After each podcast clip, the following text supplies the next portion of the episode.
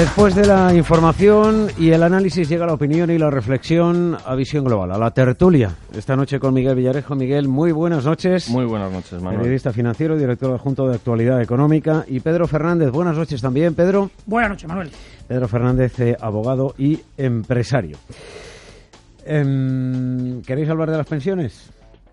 Sí. No de lo que números. no, no, no, no de lo que os va a quedar. No, bueno. ¿O qué? Si Bueno. quieres, sí, ¿eh, Miguel? No, quedarnos, vamos, no- nadie sabe en- con cuánto se va a jubilar a- ahora mismo porque hay una enorme incertidumbre, porque incluso lo que anunció el otro día Fátima Báñez es, eh, parece que es un parche que responde a algún tipo de negociación con los sindicatos, pero no tiene mucho, vamos, aparte de que es ex- extraordinariamente inconcreto y parece que va destinado a compensar a las personas que se han, han sido despedidas cuando les quedaban cinco años o así para la jubilación. Esto, bueno, pues va en lo que indica es que vamos todos en esa dirección y, y la dirección consiste en lo que se llaman las reformas paramétricas, es decir, van a ampliar el, el- van a retrasar la edad de jubilación, van a Reforma paramétrica, esto me lo apunto. Claro, eh, o sea, en, en pensiones hay dos tipos de reformas. Una reforma fundamental que es privadas o, o de reparto. Nosotros tenemos las de reparto y nadie contempla privatizar las pensiones en este país. Ningún partido, ni siquiera, aunque Podemos diga que lo que está se está avanzando hacia la privatización, no, no es cierto. Lo que se están haciendo son reformas, ajustes en los parámetros de, de las pensiones para intentar que siga funcionando la pirámide. O sea, la pirámide, esto es un esquema de Ponzi. Los que se van eh, se sacan dinero con los que entran. Entonces, a medida que la pirámide se va en esto estrechando por la base, pues el problema de los que se retiran, hay cada vez menos dinero para los que se retiran. Entonces, ¿eso cómo se puede conseguir? Pues ampliando, primero, el, el, el periodo de, de vida laboral, de modo que uno De se... cómputo. Bueno, no, de No, no, años. la vida laboral, sí, retrasar. laboral, sí, sí. O sea, lo lógico es que las, cuando las pensiones se diseñaron, la esperanza de vida era de 65 años. Ahora en España la esperanza de vida mm, ronda los 80 más o menos. Entonces mm, tienes ahí 15 años que tienes que mantener a, un montón de gente. Y entonces eso cómo lo consigues? Pues sencillamente obligándola a trabajar más tiempo y luego haciendo que, que- la gente cobre menos y eso se consigue con reformas del tipo con una reforma proporcional, esto adecuando el, el, el cómputo de la, de la percepción al- a la vida laboral, que es como se hace en todos los países, ¿eh? no, no es ninguna diferencia. Y luego, claro, como así las pensiones que van a quedar son un poquito menos generosas que las pensiones que han cobrado las personas que se han estado jubilando en los últimos años, pues mm, se trata de incentivar el, el ahorro privado para que la gente compense y no y la pensión la finalidad de la pensión es evitar la pobreza en la tercera edad. Entonces, claro, mm, tú tienes un problema como, como sigamos en el plan en el que estamos ahora mismo, que es con una revalorización del 0,24 año tras año, vamos a tener un problema muy serio dentro, no, no en mi caso, porque yo voy a cumplir 60 años, aunque no los aparente, pero No, te conservas muy bien. me conservo Sí, muy bien, pero a pesar de todo... Es el deporte. Exacto, es el, el deporte intensivo, pero que, que yo esto me jubilaré, yo me imagino, me ju- jubilaré a los 67, 68, a los 70 años, da lo mismo, y, le- y percibiré una cantidad menos generosa que la que está percibiendo mi, mi padre, pero bueno, eh, el, el problema es para los que se jubilan dentro de 20 y 30 años. Sí. Eh, Pedro. Y luego entramos en, en, en ese posible eh, acuerdo con los sindicatos, porque hoy me ha llamado mucho la atención como el Partido Socialista estaba eh, ausente de ese posible acuerdo, porque escuchaba una entrevista al secretario de organización del Partido Socialista, Ábalos, y en ese momento le han dicho, pues, oiga, usted está criticando esta propuesta de, de Báñez y, sin embargo, a esta hora, eh, Comisiones Obreras y UGT Claro. están valorándola eh, positivamente en los diferentes eh, medios de comunicación. Así que es posible que por detrás haya... No, no, eh, está, claro, menos, eh, está, eh, está claro que evidentemente no se entienden PP y PSOE porque el- mientras el PP está negociando esto con los sindicatos, el PSOE está diciendo la, Lo de la financiación lo de la ponerle un impuesto a la banca, la que no tiene, las no transacciones, tiene ningún no tiene sentido. A ver, eh, Pedro, perdona que te... te- te- No, en el, eh, al hilo de lo que dice Miguel, mm, hay una realidad y es esto, con natura non dat salmanticam non prestat. Es decir, cuando no hay, no hay. Ni siquiera Salamanca lo da bien. Entonces aquí hay una realidad. Podríamos actualizarlo al siglo XXI diciendo "Quo pecuniam non dat Moncloa non prestat, ¿no? Es decir, es imposible. Si no hay CAS, no hay CAS. La ratio ahora mismo es, tenemos una mortalidad que supera la natalidad, es decir, un crecimiento vegetativo negativo. Desde el momento que mueren más de los que nacen, ya empezamos a tener un problema a medio y largo plazo. Llevamos un par de años ya. Con, ya dos. Y subiendo, por un lado. Por otro lado, hablamos aproximadamente de unos 18 millones, 18 millones y medio de cotizantes, por la mitad, bien, de pensionistas. 9 millones, aproximadamente, incluso 9 millones y medio. bueno, si la ratio ahora mismo es cotizan dos para que haya un pensionista que recibe, esa ratio se puede mantener un tiempo, pero está destinado a que llegue un momento en que no haya. De hecho, ya empieza a no haber.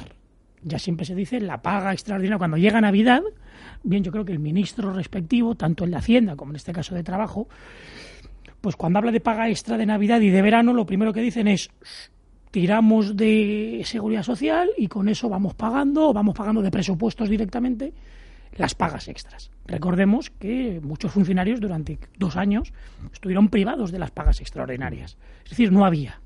No se puede mantener esa velocidad de crucero de, por sistema, no pagar pagas extras. Entonces el gobierno saca de donde puede, es decir, de los ahorros. Bien, a partir de ahí, la propuesta en sí, que el trabajador pueda elegir en qué periodo de vida laboral y a partir de ahí cuándo se puede contar para sumar los actuales 21 años para poder hacer eh, la, la media. La propuesta en sí es buena, pero yo la veo utópica.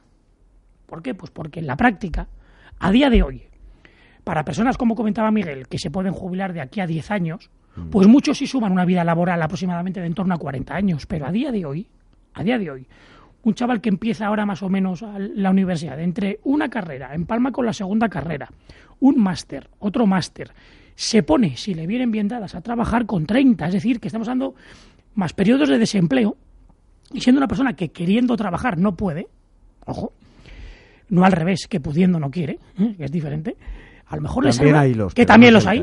Entonces, puedes juntar una vida laboral si te vienen bien dadas de 30 años en periodos de 10. Entonces, ¿cómo se puede hacer esa cuenta para que luego salgan los 21? Para que el trabajador pueda elegir ese periodo laboral de su vida que mejor le ha ido, que más ha cotizado y que en función de eso le quede una mejor pensión. Lo veo utópico. Lo veo más de cara a la galería, bien, no tanto en el qué, sino en el por qué. Mm. El qué sí es interesante. En el por qué pues que, que provenga esto del Partido Popular cuando él ya en su momento pues ha sido tendente a, a estrujar la pensión como ha podido y lo primero que ha ido cuando ha tenido que reducir gastos ha sido de la pensión y no de las autonomías, hablo del gasto público, pues claro, que ahora venga con estas medidas, pues cuanto menos es de, de dudosa procedencia. Bien, pero bueno, ¿con vistas a algún acuerdo a corto plazo? Muy probablemente. Cuando el partido Génova propone algo y sindicatos dice me gusta la propuesta, es una de 100. Ahora parece que también. Entonces, insisto, ¿en el qué? Interesante. ¿En el por qué? Lo pongo en duda. ¿A corto plazo? Bien, para aquel, aquella persona que se va a jubilar en un periodo de 10 años, que sabe que salvo algún periodo puntual puede sumar 20, 25 años de vida laboral jugosos, donde sabe, y a lo mejor no son los últimos, sino los primeros, por ejemplo, es interesante. Ahora bien, a medio y largo plazo es una medida, creo que, ajena a la realidad, porque, insisto, el perfil de trabajador que ahora empieza a trabajar con 30 años, si se jubila a los 65, que será ya a los 67 o a los 69, a los 70, no va a sumar más de 15 años seguidos de vida laboral. Ahora bien, ¿cómo se va a hacer entonces la cuenta? Que el trabajador elija los 21 que más le interesen, aunque sean porciones de 4-4. Tampoco la ley lo dice da a entender que son los 21 que el trabajador quiera seguidos. Seguidos. Y yo pregunto, ¿y la generación ya nacida a partir del 70 en adelante, incluso un poquito antes, 65 en adelante, ¿va a haber alguno que sume 21 seguidos de vida laboral? Lo veo irreal. Lo veo irreal. No, yo me imagino que lo que propone Báñez mm, es sencillamente un, parche para solucionar una situación eh, puntual. O sea, si la idea es dejar que la gente elija los mejores años de cotización, eso va contra el problema que tenemos. O sea, eso no va a resolver la sostenibilidad del sistema de pensiones. Lo va, a agravar, lo va a agravar, porque lo que va a hacer es que las pensiones sean más generosas. Y, y a lo que tendemos es a que las pensiones se vayan a, se empiecen a cobrar más tarde y sean menos generosas de lo que han sido. En lo que es anómalo es que en este país durante mucho tiempo las pensiones se calcularan a partir de los dos últimos sueldos que hubiera de la carrera de la vida laboral de una persona. Eso no pasa en absolutamente ningún país. En la mayor parte de los países de nuestro entorno se calcula la pensión en base a toda la vida laboral. Y, y, y es, es lo razonable y lo, y lo justo, porque si no, aquí acaba recibiendo mucha pensión gente que no ha cotizado y acaba recibiendo poca pensión gente que ha cotizado mucho. Entonces, de lo que se trata es de que el sistema sea un poco más equitativo y, y esa es la, la, evolución hacia, lo, hacia donde vamos. Además, aparte de que sea más equitativo, lo cual se, se puede hacer con, mediante un sistema de lo que llaman cuentas nocionales. Nocionales, Claro, que es sencillamente es como la, la, ficción de que tú te cuentan todo el dinero que has ido poniendo. En realidad, no, ese dinero no existe, porque ese dinero, a medida que tú lo vas metiendo, se utiliza para pagar a los pensionistas. Pero virtualmente tú abres una especie de cuenta en la que vas depositando año a año eh, una proporción de tu, de tu salario para tu futura jubilación. Entonces, eso permite, lo que permite es calcular. Sí, es decir, en vez de ahora lo que nos dicen, eh, usted ha cotizado tantos días. ¿Eh? Tantos días. Sin embargo, en cuentas nacionales sería, usted ha cotizado tanto en dinero. Es decir, ha cotizado en, en, 60.000 euros o... este sistema no se había implantado nunca porque no había información. Ahora empieza a haber información de, las distintas generaciones y entonces sí se va a poder hacer. Y entonces, a medida que evolucionemos hacia ese sistema, lo que vamos a tener es un sistema más eh, equitativo en el sentido de que la gente va a cobrar en función de lo que ha aportado y luego el segundo problema del sistema es que tiene que ser sostenible, o sea, tiene que haber dinero. Entonces, eso, ¿cómo se va a conseguir? Pues probablemente las primero retrasando la edad de jubilación y luego con las pensiones no van a ser prestaciones definidas. Es decir, ahora mismo eh, la ley te dice, usted mm, ha cotizado tanto y entonces le corresponde esta pensión con independencia de que haya o no dinero para pagar en, en la caja. No, en el futuro lo que se hará será, mire, esto es el dinero que hay ahora mismo. Si usted se jubilara en este momento, tú irás a la Seguridad Social y en principio esa información deberían tenerla ya. Tú dices, si usted se jubilara ahora mismo, con la penalización por adelantar mm, su jubilación, más el tiempo que ha cotizado, más el importe que ha hecho, le correspondería una pensión de tanto. ¿Le interesa? Sí, pues se jubila. ¿No le interesa? No, pues no se jubila y sigue trabajando. Y, y todo este hace el sistema más racional, pero evidentemente lo va a hacer menos generoso que, como ha explicado Pedro, es decir, ahora mismo tenemos dos activos por cada pasivo. Bueno, es que en este país hubo un momento en que había cuatro y cinco activos por cada pasivo, entonces había muchísimo dinero en la seguridad social y, de hecho, el, dinero que entraba a través de las cotizaciones se utilizaba para otras cosas que no eran el, el pago de las pensiones porque era una, era una auténtica vaca lechera. Bueno, pues ahora esa vaca lechera se le han secado las, las ubres y hay que empezar a considerar primero cómo administramos ese dinero. La solución de más impuestos pues es una solución muy cortoplacista igual que la solución de, emitir deuda para pagar las pensiones. Esto lo hace el gobierno porque sabe que en, cuanto se recupere el, empleo va a tener dinero y van a, cuadrar las cuentas otra vez. Pero al final estamos sometidos a la inexorable demografía y eso, nos guste o no, ahora con la demografía que tenemos, con dos cotizantes por cada, por cada pensionista, esto, el sistema da lo justo cuando estamos cerca del pleno empleo, de lo que en España se considera pleno empleo. Pero en el momento en que tenemos una crisis, se acaba el dinero. Entonces, ahora, 18 millones, probablemente acabaremos llegando a los 20 millones y superando los 20 millones de cotizantes, esto y, funcionará durante unos años, pero mm, hay que olvidarse, o sea, efectivamente, este es un... Pero vamos a estar dos eh, activos frente a un pasivo igual, es decir, va, va, a crecer el número el problema es que activos hasta los 20 millones, pero va a crecer también el número de pasivos hasta la edad de jubilación a los 65, los 10 y medio. el baby boom, o sea, eso se ve la pirámide demográfica como va estrechándose en la base y cómo los michelines de los que formamos parte nosotros, que son el baby boom de los años 50, 60, 70, ese se va acercando a la edad de jubilación. Claro, en el momento en que eso se acerque a la edad de jubilación, el sistema salta en pedazos. De hecho, hay que. A partir de 2050 hablaban que va por cada cinco españoles, aproximadamente tres ya superarán los 65 años. Bien. Por los otros dos menores de cinco. De cinco. Quiere decir que estos, hasta que empiecen a trabajar, mínimo otros 15.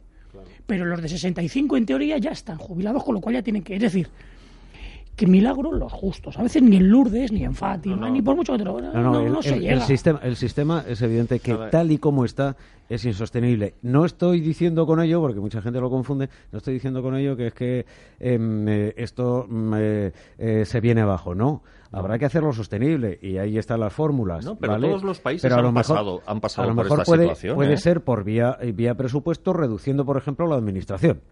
No, bueno, pero insisto. Hay que el gasto público. Si es que, gasto público. Solo que, no hay que meterle mano por ahí. Gasto efectivamente, Vale, claro, pero, el sistema se tiene que sostener. no quiere asumirlo. El, sistema se tiene que sostener. O sea, este problema lo han tenido todos los países en, en, Europa, porque en todos los porque todos los países, a medida que se desarrollan, sufren una transición demográfica. La, la gente rica tiene menos tiene menos hijos. Aquí en España era normal cuando yo era pequeño, una familia numerosa era a partir de cinco hijos. Mm. Entonces, y era muy normal eh, cinco hermanos. Y cuatro cuando yo era joven. Y cuatro cuando pero tú eres algo más joven que yo, ¿no? o sea, lo, fueron. pero ahora ya eres familia numerosa con dos hijos o, o, sí, o tres, bueno, pero Tres. Sí, sí, dos o tres, pero vamos. Yo, y seguirá yo recuerdo que había Premio Nacional de Natalidad que lo conseguía siempre Jesús Fragoso del Toro, que era un columnista del, del diario AS, que nos enviaba a mi padre, como también trabajaba en el gremio, le enviaba todos los años una felicitación con un hijo nuevo y llegó a tener veintitantos hijos este, este señor. Y claro, bueno, eso era excepcional, pero ese, ese, era el país que teníamos. A medida que nos hemos ido enriqueciendo, pues la gente mm, tiene menos hijos. Cuanto mayor calidad de vida. Eh, claro, pero eso pasa, ha pasado en todas partes. Y en todas partes han tenido que coger el toro por los cuernos. Lo que pasa que aquí hay una propensión a hacer demagogia.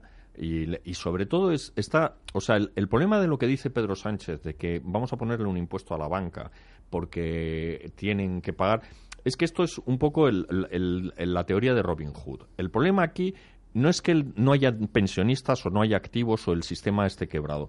El problema aquí es que hay unos señores que se llevan el dinero, se lo han llevado, porque te dicen, pero ¿cómo es posible que siendo cada vez más rica la gente y cotizando cada vez más, no haya dinero en la caja para los pensionistas? Claro, esta, esta teoría se basa en el eh, supuesto falso y perfectamente demostrable de que las pensiones no evolucionan. O sea, las pensiones son proporcionales a los salarios. Si los salarios suben, es posible que en ese momento permitan mm, afrontar el pago a corto plazo de unas cuantas pensiones, pero esos, esos asalariados llegará un momento en que se jubilarán y cobrarán pensiones más caras. Entonces, el sistema hay que buscar algún modo en que se equilibre, pero, pero sin tener que recurrir a, fuentes externas.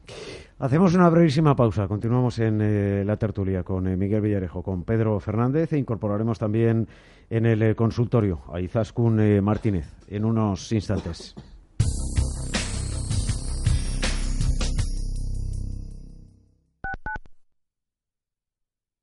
Intereconomía es imprescindible. Esta fue la reacción que hubo cuando se concedió por sexto año consecutivo el galardón al mejor motor del mundo en su categoría al motor EcoBoost de Ford. La misma que esperamos que tú tengas cuando lo pruebes. Motor EcoBoost, para muchos, el mejor motor gasolina del mundo. Ford Focus con motor EcoBoost ahora por 13.500 euros. Solo este mes aprovecha el ecobonus de 5.700 euros de Ford. Financiando con FC Bank. Condiciones en Ford.es y solo hasta final de mes. Pruébalo en la red Ford de concesionarios. ¿Quieres avanzar en tu carrera profesional y aumentar tus expectativas salariales? ¿Estás pensando en emprender tu propio negocio? Todo esto y mucho más podrás encontrarlo en NMASE Business School, la escuela de negocios 3.0 para profesionales especializada en el sector empresarial y digital, desde tu casa u oficina y con un modelo educativo innovador. Si quieres dar un salto en tu carrera profesional, llama al 91 291 93 58 o entra en negociosyEstrategia.com. Disfrutar de Carlos I, el brandy gran reserva número uno en el mundo, es descubrir un placer único. Su artesanal proceso de elaboración y su lento envejecer en barricas de roble americano que contuvieron vinos amontillados y olorosos de Jerez le otorgan su sabor aromático con notas de cacao y vainilla que combinan en perfecta armonía para hacer de Carlos I el rey de los brandis. Tal vez lamente no haber escuchado un buen consejo para invertir. Quizá se arrepienta de no haberse informado sobre un plan de pensiones. ¿Acaso sienta no saber utilizar adecuadamente sus ahorros?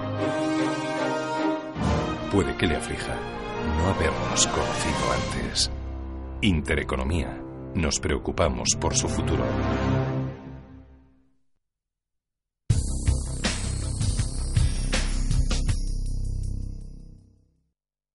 En Radio Intereconomía, Visión Global, con Manuel Tortajada. Bueno, estamos a punto de escuchar las señales horarias de las eh, 9 de la noche, las eh, 8 en la comunidad eh, canaria. Aquí están, las escuchamos. Y ahora ya saludamos a Izaskun Martínez en el consultorio de Visión Global. Hola Izaskun. Hola, muy buenas noches, Manuel. Buenas noches, bienvenida de nuevo.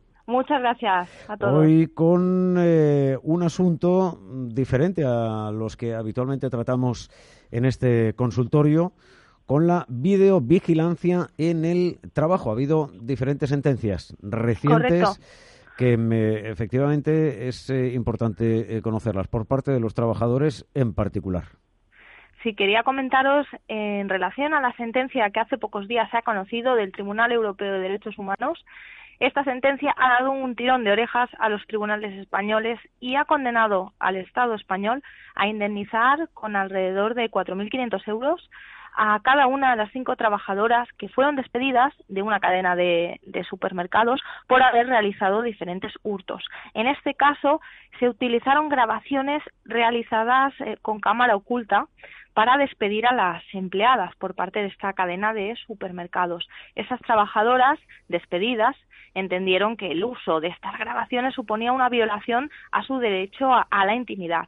En este caso, el Tribunal Europeo de Derechos Humanos entiende que la práctica no ha sido proporcional y que eh, la vigilancia no cumplió con la legislación española. ¿Por qué? Porque esta medida debería de haber sido necesaria también y debería de haber estado, sobre todo, comunicada a esas trabajadoras. Eh, puede ser, por ejemplo, de una manera genérica. ¿Qué ocurre? La utilización de cámaras eh, encubiertas supone una violación del derecho a la intimidad de los trabajadores y en este caso el procedimiento sí que se considera que fue apropiado porque en este caso eh, no fue la única prueba que utilizaron para el despido de esas trabajadoras pero sí que entiende el tribunal que ha habido una intromisión ilegítima al derecho de la intimidad de las trabajadoras y condenando al Estado español a una indemnización de 4.500 euros. Entonces, aquí lo importante que tenemos que tener en cuenta, si somos empresarios, antes de tomar este tipo de, medidas, ya sea videovigilancia o ya sea seguimiento, GPS, pues estos transportistas también, que tienen que hacer rutas, siempre tenemos que tomar esta medida dentro del ámbito laboral, que sea una medida necesaria y proporcional para co- nuestro control como empresarios y sobre todo cumplir con esa comunicación y ese deber de información a todos los trabajadores. Es decir, de que están eh, las cámaras allí. Correctamente. Y en todo caso también, si nosotros somos eh, trabajadores y nos están grabando, no nos han informado también saber que podemos hacer valer nuestros derechos y que según esta sentencia, reciente sentencia del Tribunal Europeo de Derechos Humanos, colisiona con el derecho a la intimidad del propio trabajador siempre y cuando esta medida no haya sido comunicada fehacientemente al trabajador. Es decir, sí que están disponibles, sí que se puede grabar con cámaras a los empleados siempre y cuando pues se requieran y se cumplan unos requisitos. Es decir, no podemos grabar con cámara oculta a los empleados que, que roban. Tenemos que avisar de la medida y que esta medida sea necesaria y sea proporcional y siempre dentro del ámbito laboral y respetando bueno todo lo que es nuestro derecho a la, a la intimidad y a la imagen. Por esto, bueno, pues ah, nos ha parecido interesante y en este caso nos han dado a los tribunales españoles un tirón de oreja y sobre todo tener en cuenta también, pues tanto empresarios como trabajadores, que no siempre pues va a ser válida esta prueba y más cuando ha sido realizada con imágenes obtenidas con cámara oculta, porque aquí la clave es que no se avisó fehacientemente a los empleados de que estaban siendo grabados. Tirón de orejas eh, para los tribunales eh, españoles eh, eh, y, cuatro, y 4.200 euros para las ladronas. Correcto, también. Sí, sí, el procedimiento se consideró válido, el despido fue procedente porque se utilizaron otros medios de prueba que sí que acreditaron la realización de los hurtos, pero por otro lado sí que las trabajadoras despedidas han conseguido esta indemnización elevando el tema al Tribunal Europeo de Derechos Humanos porque ha quedado acreditado pues que la empresa no hizo las cosas bien por no comunicar la existencia de estas de estas cámaras ocultas a las empleadas. Bueno, si alguna eh, persona se encuentra en eh, situación eh, similar, em, espero que no sean ladrones, pero en fin, que hayan sido grabados con cámara oculta en el lugar de trabajo, que se pongan en contacto con Durán y Durán, ¿no? Sí, tenemos nuestro teléfono gratuito que es el 983 30 20, nuestra página web, las tres www.duranyduranabogados.com tenemos un formulario de consulta y tu correo electrónico, Manuel, mtortajada, arroba intereconomía.com. En defensa de los trabajadores. Gracias, eh, Izaskun Martínez, abogada de Durán y Durán Abogados. Buenas noches, bienvenida de nuevo. Buenas noches, gracias, un abrazo. En Radio Intereconomía, Visión Global. ¿Crees que necesitas muchos recursos para diseñar y cuidar un jardín sostenible en tu empresa o en tu hogar? Con el seropaisajismo de Desert City, minimiza las tareas de mantenimiento y cuidado de tu jardín. Gracias a los cactus y otras plantas xerofíticas, ahorra hasta un 80% en agua respetando el medio ambiente. Desert City, un activo de futuro en tus espacios verdes. A1 Salida 26 San Sebastián de los Reyes. DesertCity.es. En el Pozo sabemos que tú no dejas entrar en tu casa a cualquiera. Se necesita tiempo, confianza. Solo entra quien te hace sentir bien. Por eso nos has dejado entrar en tu casa. No somos una marca más, somos uno más de la familia. Gracias. El Pozo. ¿Hay que elevar exposición a renta variable o reducir en renta fija? ¿Mejor Europa o Estados Unidos? Encuesta de cierre de mercados a gestores, enero 2018. ¿Para cuándo la primera subida de tipos de interés en la zona euro? ¿Qué sectores toca infraponderar? Principales riesgos para los mercados en este ejercicio. Cierre de mercados, de lunes a viernes a partir de las tres y media de la tarde. Con Fernando La Tienda, Radio Intereconomía.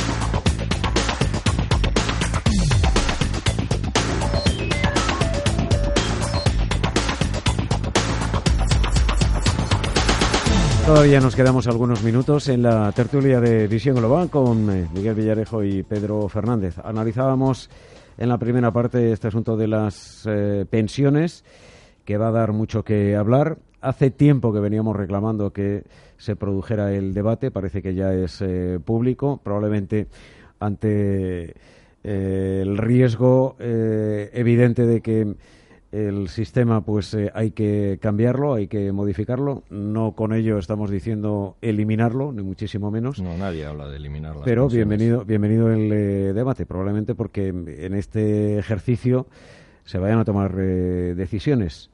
Bueno, lo que necesitamos. Que necesarias son. Es, el problema que tenemos ahora mismo en España es que este país está paralizado. O sea, este país no, no tenemos los presupuestos aprobados. Eh, yo no he oído hablar de ninguna reforma. tenemos pendiente la reforma de la educación, la reforma de la justicia, tenemos pendiente la reforma de las pensiones, profundizar en la reforma del mercado laboral. De lo único que se habla es de si Puigdemont va o no ser investido telemáticamente o mediante un holograma como la princesa Leia. Y eso tiene absorbida toda la energía política de este país.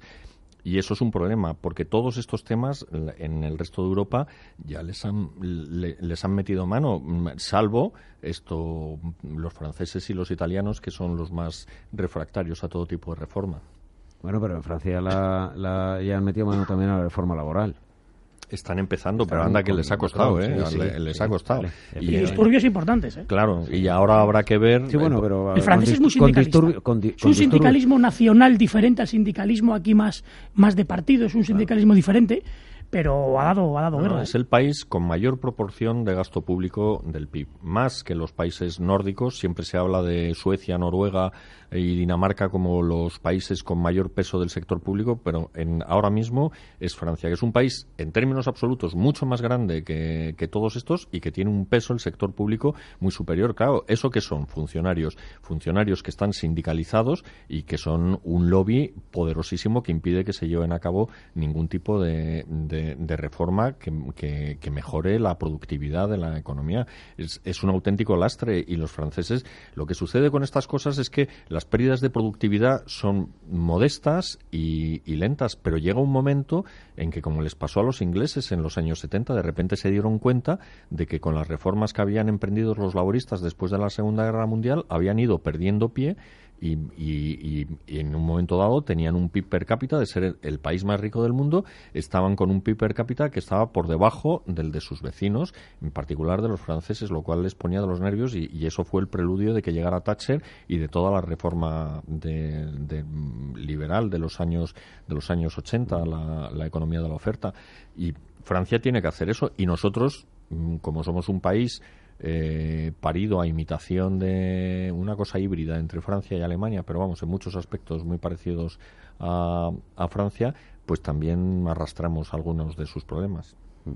Y, una legislatura eh, que si la agota va a ser terrible porque efectivamente no, se, creo que la no, no, se van no se van a estos giros ahora por ejemplo es de enfrentar ningún tipo de, ¿no? es decir de, tomo medidas para tener a favor de eh, sindicatos. En un momento dado hablo del tema pensiones y del famoso pacto de Toledo por un lado y cuando el Partido Popular es muy raro que, que, vire a esa zona.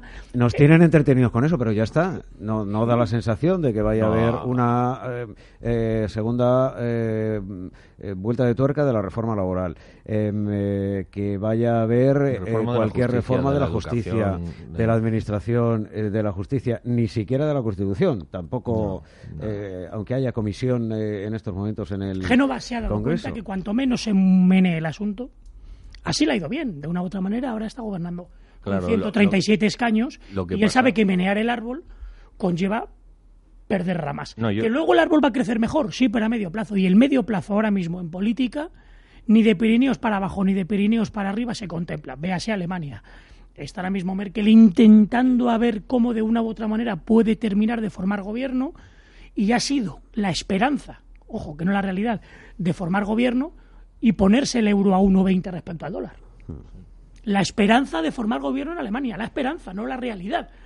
¿Qué quiere decir esto? Pues que en la práctica, la política a día de hoy, esta 2.0, es el cortoplacismo, sí o sí, es decir, todo lo que me dé, ya no digo una legislatura, un año antes de la que, de que termine la legislatura, para poder aprobar lo último y ponerme a rueda hasta donde llegue. De ahí las reformas de las que estamos hablando, pensiones. Bueno, algo se va a tocar, pero hasta ahí. Reforma laboral nada, reforma de la educación. Decían que para marzo quieren hacer una propuesta para ver, ojo, qué interlocutores eran válidos para sentarse en la mesa para negociar. Es decir, de allá que propongan algo, pues que podemos saber. Yo iba a decir el Mundial de Qatar, eh, quizá no el Mundial de Qatar, eh, sirve mucho, ¿no? Pero si no el Mundial de Qatar, sí el próximo europeo. Para el próximo europeo tranquilamente, es decir, 2020 muy tranquilamente. Hay que empezar a asumir que las reformas grandes solo se van a hacer en España con un partido que tenga mayoría absoluta, que no se va a arriesgar. Pues ¿por qué no? Pues porque es complicado, todo el mundo quiere cambiar la Constitución, el título segundo hay que cambiarlo sí o sí, porque es una realidad, hablo en este caso de la corona, la cuestión de la sucesión, bien, la famosa ley sálica, eso hay que cambiarlo sí o sí. Y el título segundo cambiarlo conlleva lo que conlleva, disolver las Cortes, convocar elecciones, y eso nadie le va a meter mano, ¿por qué? Porque es que es un contexto complicado a nivel electoral y nadie lo va a querer hacer, al menos a corto plazo, porque por desgracia, en España, y en otros países igual, pero sobre todo en España, el político trabaja de hoy jueves para mañana viernes y todo lo más el lunes. Y el corto plazo no es política. Total. yo, lo que creo es que, mm, primero, el Rajoy está muy interesado en estirar esta legislatura todo lo que pueda. ¿Por qué? Pues porque cuanto más fresco esté el tema catalán y más activo, más votos va a recibir Ciudadanos fuera de, Cataluña.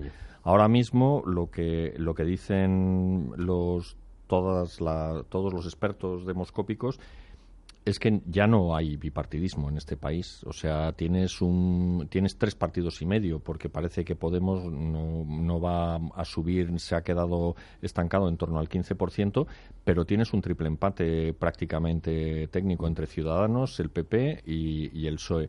Entonces, eso de alguna manera puede, mm, o sea, quien piense que tiene que llegar, además a mí, las reformas por mayoría absoluta no suelen ser muy duraderas. Duran lo que dura la mayoría absoluta. Y lo hemos visto con todos los intentos de reformar la educación que ha llevado el PP o que ha llevado el PSOE y con los intentos de reformar la justicia. Reformar la justicia es una necesidad. Bueno, y en, todo caso, y en todo caso, las únicas reformas que se mantienen son las que pone en marcha el Partido Socialista, porque cuando las pone el gobierno del Partido Popular y vuelve el Partido Socialista, buena parte de ellas las elimina. o incluso las que hacen ellos mismos, como la de educación, que la empieza a ver y después Méndez de Vigo fuerza la situación para que retiren lo que hizo Berci, lo mandan a París y Méndez de Vigo velocidad de crucero, simplemente rebautizamos la selectividad, ya no es selectividad, lo rebautizamos como una especie de mm, prueba de acceso a la antesala a la universidad, ya no es PAU, es casi PAU y andando y velocidad de crucero. Y, este país, que estamos hablando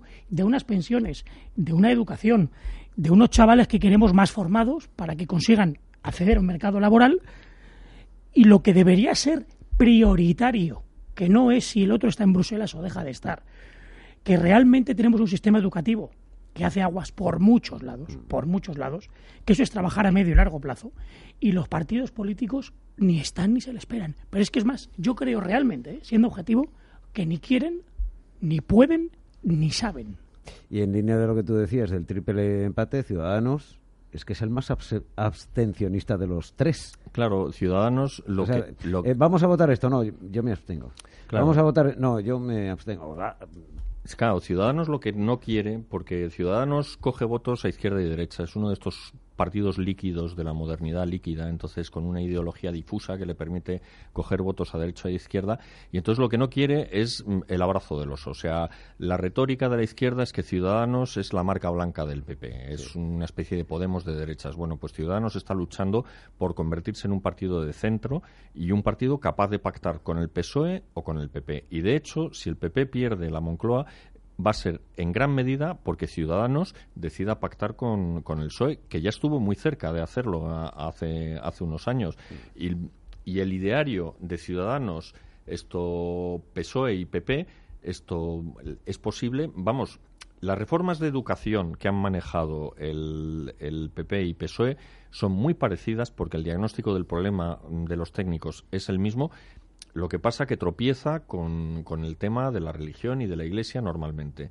Y en, en, justicia hay práctico acuerdo en que las instrucciones, la instrucción la debe de llevar a cabo los fiscales, porque así es como sucede en todo el mundo y porque además es que el sistema que tenemos de instrucción en este país es paleolítico. O sea, si, si un juez que está instruyendo una causa, como por ejemplo la de los seres de Andalucía, que iba, la jueza Olaya iba con una, a todas partes, con, una male, con un de maletón. Una pieza. Sí, sí, con un... De una pieza. Claro, con un maletón... Una pieza separada, ojo. Claro, con un maletón tremendo. Bueno, si a, esta mujer le daba un... que Dios no lo quiera, o le hubiera dado un, un jamacuco, esto...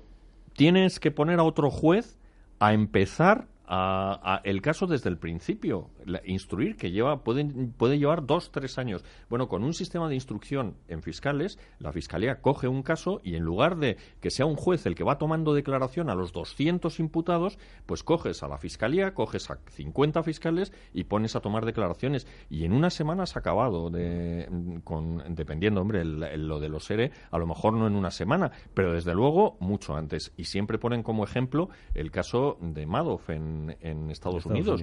que si eso hubiera sido en España, lo hubiera tenido que instruir un juez Y no solo eso, sino que aquí en España la ley te obliga a investigar cualquier indicio de delito porque no hacerlo es prevaricación. En Estados Unidos, tú una vez que tienes reunida evidencia suficiente como para aplicar una condena eh, lo suficientemente mm, ejemplarizante del, del, reo, pues ya dejas de investigar. Resultado, Madoff estaba en la cárcel a los ocho meses, estaba sentenciado a los ocho meses de haber sido detenido. Aquí en España, pues es que perdemos la memoria. O sea, Urdangarín esto ¿Cuándo empezaron a juzgarlo? La instrucción, la instrucción nueve No, hace ocho meses. Sí, sí. Claro. La instrucción nueve años. La instrucción. Esto es una atrocidad. Y luego añadir el caso Malaya, etcétera. Claro, claro. y te van saliendo piezas separadas y tal, y de repente... Sería más lejos ahora mismo la Gürtel que empezó el lunes. Descubre... Aquí en la, en la sede de San Fernando. Exacto. Otros nueve años.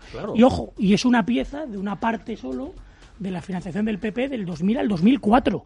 Hay otra del 2004 al 2008 que esa lo mismo se juzga, esa sí va a ser para el Mundial de Qatar. Que es antes, de, antes del 11S, o sea que parece el 11S parece que, que fue hace, hace un siglo y, bueno, pues esto es anterior. Y, y, ahí, y ahí seguimos. Gracias, Pedro Fernández. Un verdadero placer. Un abrazo, Manuel. ¿Eh?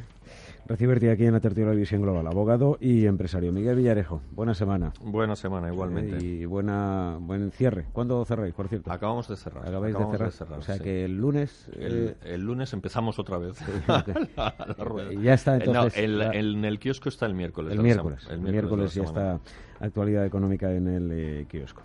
Gracias, Miguel. Buen fin de semana. A vosotros. Enseguida llega el Carajal Político.